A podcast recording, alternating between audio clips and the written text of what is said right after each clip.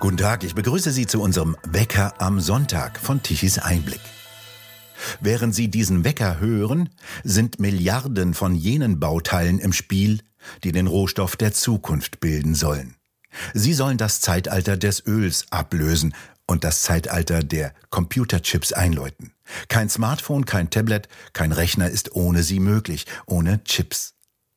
In diese Chips wiederum sind bis zu 80 Milliarden von Transistoren eingebaut, die jene Wunderleistungen vollbringen, zum Beispiel die, dass wir den Wecker produzieren und Sie ihn über das System Internet hören können. Der Transistor selbst ist übrigens gerade einmal 75 Jahre alt geworden, damals noch etwas kleiner als ein Zuckerwürfel und heute so klein, dass er nur noch im Mikroskopbereich zu sehen ist. Und die Maschine, von der die Zukunft der Welt abhängt, ist so groß wie ein Omnibus, 180 Tonnen schwer, 150 Millionen Euro teuer. Wenn sie ausgeliefert wird, müssen sich drei B747 Jumbos in Bewegung setzen und die 40 Container transportieren, in denen die Zutaten zu dieser Supermaschine verpackt sind. Fast zwei Jahre dauert es, bis dann nach einer Bestellung die Maschine läuft und produzieren kann. Und nur diese große Maschine ist in der Lage, die kleinsten Chips herzustellen, die Handys, iPads und Rechner antreiben. Auf denen sind Milliarden von Transistoren aufgebaut, die mit Stromleitungen verbunden werden müssen, wie Lichtschalter in Stromkreisen. Nur mit dem Unterschied, dass diese Stromleiter 4000 mal dünner als ein menschliches Haar sind. Es ist ein extrem komplizierter Prozess, diese hauchfeinen Leiterbahnen auf einen Chip aufzubringen und Strukturen unter 5 Nanometern entstehen zu lassen. Zum Vergleich, ein Atom ist etwa 0,1 Nanometer groß. So ist denn auch die Produktion dieser Chips eine Reise ins Reich der Extreme.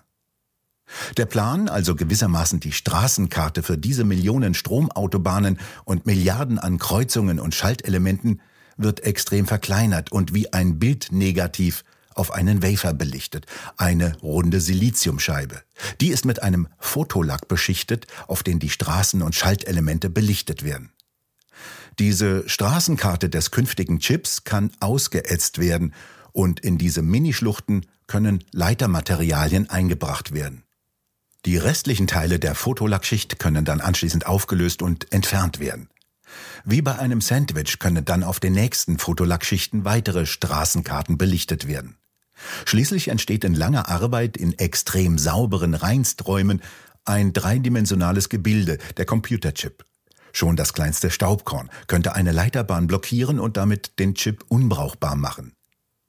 Die Straßen für den Strom sind mittlerweile klein geworden. In diesem Jahr sollen die ersten Chips mit drei Nanometern hergestellt werden. Nochmal zur Erinnerung, ein Nanometer ist ein Milliardstel Meter. Zwei Nanometer ist weniger, als die Erbsubstanz des Menschen, die DNA misst. Reisen in diese Welten moderner Computerchips sind immer Reisen in die Superlative. Die Fotolithografie mit solch kleinen Strukturen funktioniert praktisch nur noch mit Strahlung im extremen ultravioletten Bereich. Mit normalem Tageslicht ginge das schon lange nicht mehr. Dessen Wellenlänge ist viel größer als die Breite einer Leiterbahn auf einem Chip. Sollen aber die Leiterbahnen noch feiner werden, muss auch die Wellenlänge des verwendeten Lichtes kleiner sein. Licht im extremen ultravioletten Bereich liegt schon an der Grenze zu den Röntgenstrahlen. Derart kurzwelliges Licht verhält sich anders als etwa sichtbares Licht. Es wird bereits von der Luft stark absorbiert. Die Vorgänge müssen also im Vakuum ablaufen. Das ist ungefähr so wie beim Blick in die feinsten Strukturen. Das alte Lichtmikroskop, mit dem Robert Koch noch seine Bakterien erkennen konnte, reichte bei weitem nicht mehr aus, um beispielsweise die weit winzigeren Viren zu erkennen. Die erst macht das Elektronenmikroskop sichtbar. Solche Maschinen der Superlative kann derzeit nur ASML Holding in den Niederlanden fertigen. Das Unternehmen bei Eindhoven, ein Nachfahre von Philips übrigens, produziert jene Scanner im extremen ultravioletten Lichtbereich. Es ist eine niederländisch-deutsche Kooperation. Denn allein die Strahlungsquelle, gewissermaßen eine Lampe also, für Licht in diesem extremen ultravioletten Bereich mit hinreichender Leistung herzustellen, ist ebenfalls eine Leistung der Extreme. Die kommt aus Ditzingen bei Stuttgart. Dort sitzt der Lasertechnik-Spezialist Trumpf. Der kann mit Licht große Stahlplatten zerschneiden, wie eine Schere Papier. Allerdings muss das schon ein sehr spezielles Laserlicht sein mit genügend hoher Energie. Trumpf hat diese Technologie zur Perfektion getrieben und ist damit Weltmarktführer geworden. Die Ditzinger können Laserlicht mit genügend hoher Energie herstellen. Eine solch starke Strahlungsquelle wird für die Belichtung jener Wafer in der Maschine von ASML benötigt. Trumpf liefert die Laser für die Chipbelichter. Der Laserstrahl fällt dabei aber nicht direkt auf den Wafer. Vielmehr jagt der Laser 50.000 Lichtpulse pro Sekunde auf einen Tropfen Zinn und heizt ihn so auf etwa 200.000 Grad auf. Der Zinndampf wird dabei ionisiert. Die Atome trennen sich von einigen ihrer Elektronen. Und dieses sogenannte Zinnplasma sendet die extrem ultraviolette Strahlung aus, die dann auf die photoempfindliche Schicht auf dem Wafer gelenkt wird.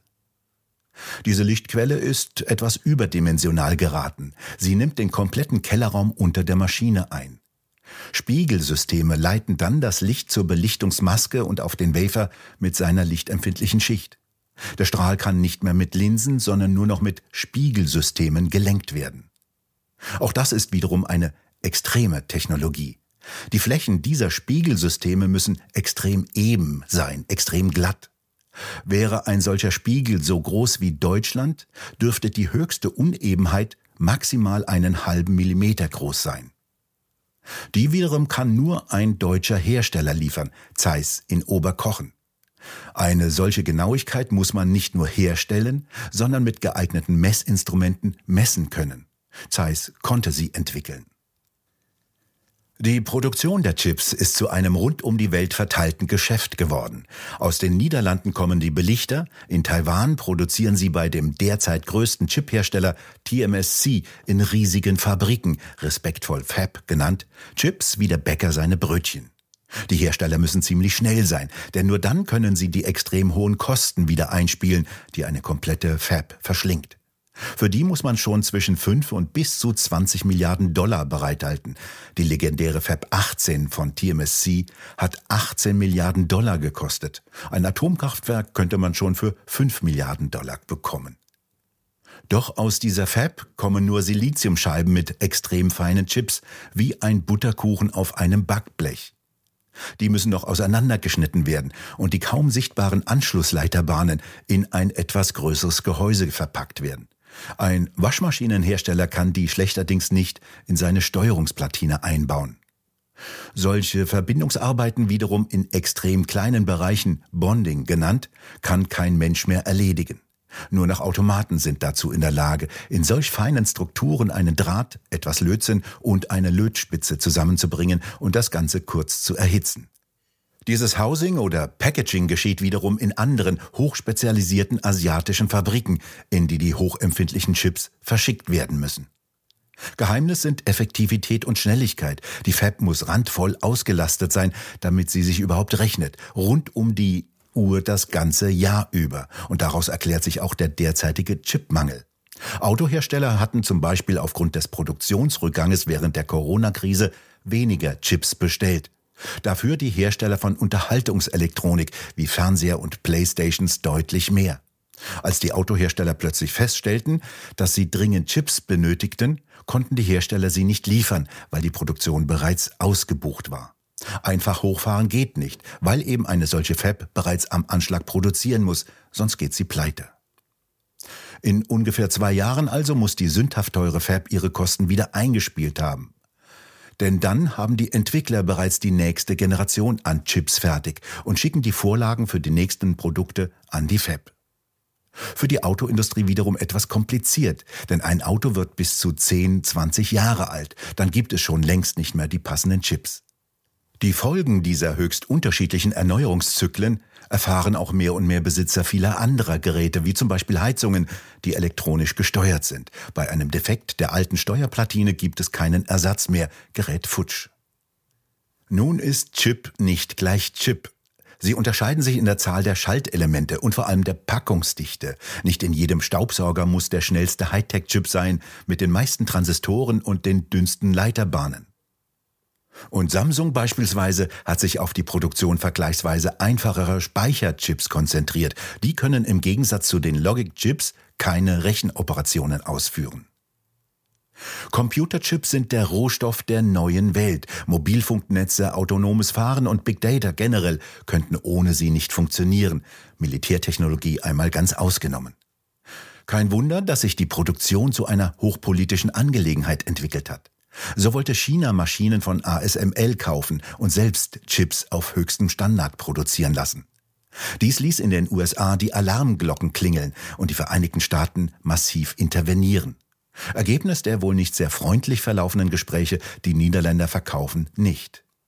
Auch der taiwanesische Auftragsfertiger TSMC, der im vergangenen Jahr 54 Prozent des weltweiten Marktes nach Umsatz ausmachte, steht im Zentrum der globalen Halbleiterwertschöpfungskette und ihrer Auseinandersetzungen.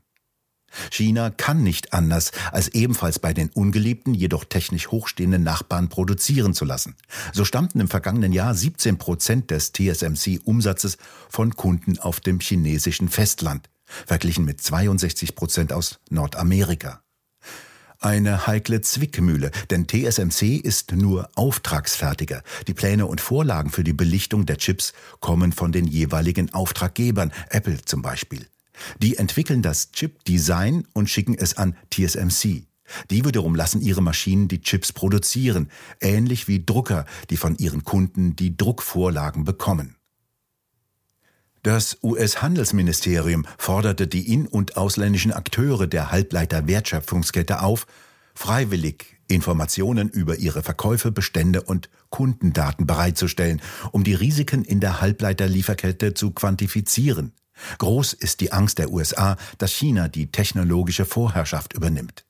Chiphersteller wie Intel und Infineon sowie der Automobilriese General Motors signalisierten, dass sie kooperieren und freiwillig Daten zur Halbleiterkrise zur Verfügung stellen würden. Doch China tobt. Immerhin lässt auch der chinesische Hersteller Huawei Technologies beim taiwanesischen TSMC fertigen. Kritisch würde es, wenn die USA Daten bekommen, die Chinas Abhängigkeit von TSMC widerspiegelten. Kein Wunder, dass Europa kaum eine Rolle in der weltweiten Chipproduktion spielt. Anfang dieses Jahres wollen Manager von TMSC aus Taiwan nach Deutschland kommen, um über mögliche Bedingungen und Subventionen für den Bau eines neuen Chipwerkes in Dresden zu reden. Dort würden allerdings nicht jene Chips in absoluter Spitzentechnologie gefertigt, sondern Chips mit 22 oder 28 Nanometern Breite, vergleichsweise alter Technologie, wie sie beispielsweise für Autos gedacht sind.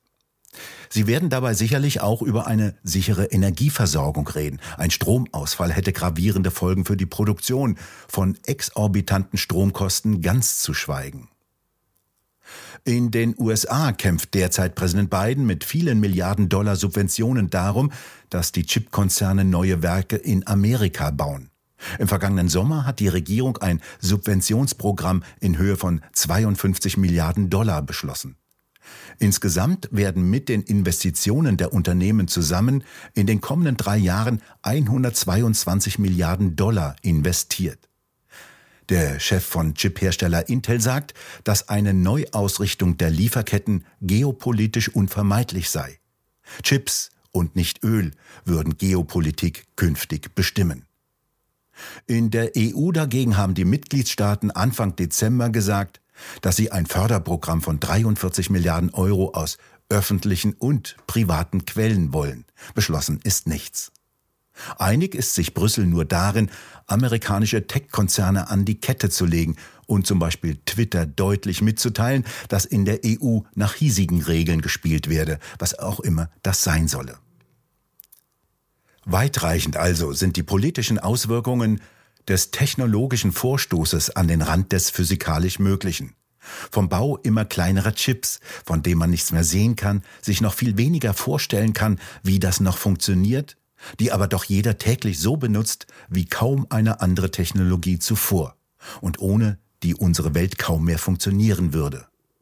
Nur die Natur, die kann noch viel kleiner bauen. Gestatten Sie jetzt noch einen Werbehinweis. Die mittelständisch geprägte deutsche Industrie ist in freiem Fall. Bedroht sind Arbeitsplätze und Wohlstand für alle. Die Ursache Inflation und Energiekrise. Dazu veranstalten die gemeinnützige Akademie Bergstraße in Seeheim-Jugenheim und die Initiative Rettet unsere Industrie eine Tagung. Mit dabei Professor Werner Patzelt, Dietmar Grosser, Professor Fritz Fahrenhold, Maike Schellenberger, Professor Thomas Koch, Dr. Hans-Bernd Pilkan, Professor Thomas Mayer und Roland Tichy. Wann? Am 19. Januar 2023 in Hamburg. Die Veranstaltung selbst ist bereits ausgebucht. Sie können über einen Livestream daran teilnehmen, hier auf der Internetseite von Tichys Einblick. Also rettet unsere Industrie am 19. Januar im Livestream aus dem Grand Elysée in Hamburg. Näheres unter der Internetadresse rettet-unsere-industrie.de. Und damit bedanken wir uns fürs Zuhören. Schön wäre es, wenn Sie uns weiterempfehlen. Weitere aktuelle Nachrichten lesen Sie regelmäßig auf der Webseite tichiseinblick.de und wir hören uns morgen wieder, wenn Sie mögen.